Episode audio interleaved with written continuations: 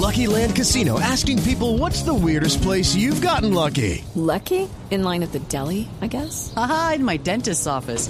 More than once, actually. Do I have to say? Yes, you do. In the car before my kids' PTA meeting. Really? Yes. Excuse me, what's the weirdest place you've gotten lucky? I never win and tell. Well, there you have it. You can get lucky anywhere playing at LuckyLandSlots.com. Play for free right now. Are you feeling lucky? No purchase necessary. Void where prohibited by law. 18 plus. Terms and conditions apply. See website for details.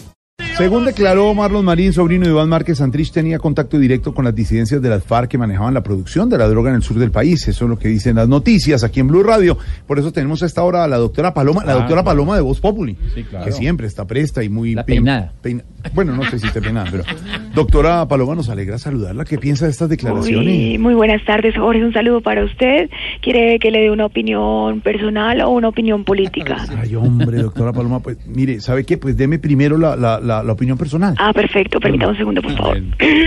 Ah. Claramente, este narcoterrorista jamás se ha desligado de las FARC.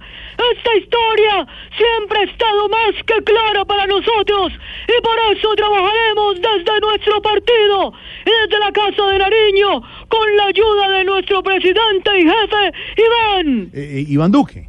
Y van a decir que no. Ah.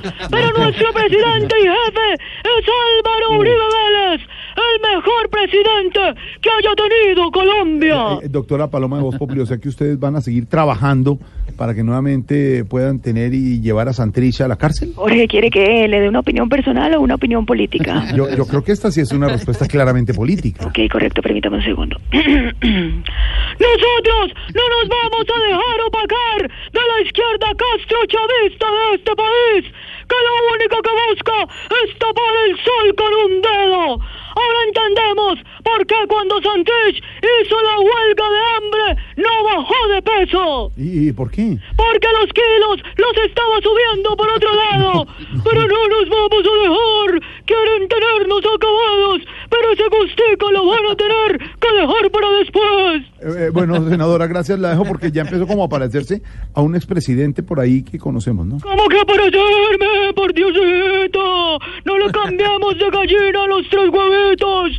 Al huevito de la seguridad. Al huevito de la confianza. Al huevito de la política social. Mantengámosle a estos huevitos la misma gallina, hijito. Ay, doctora Paloma, que le vaya muy bien y gracias. Un abrazo.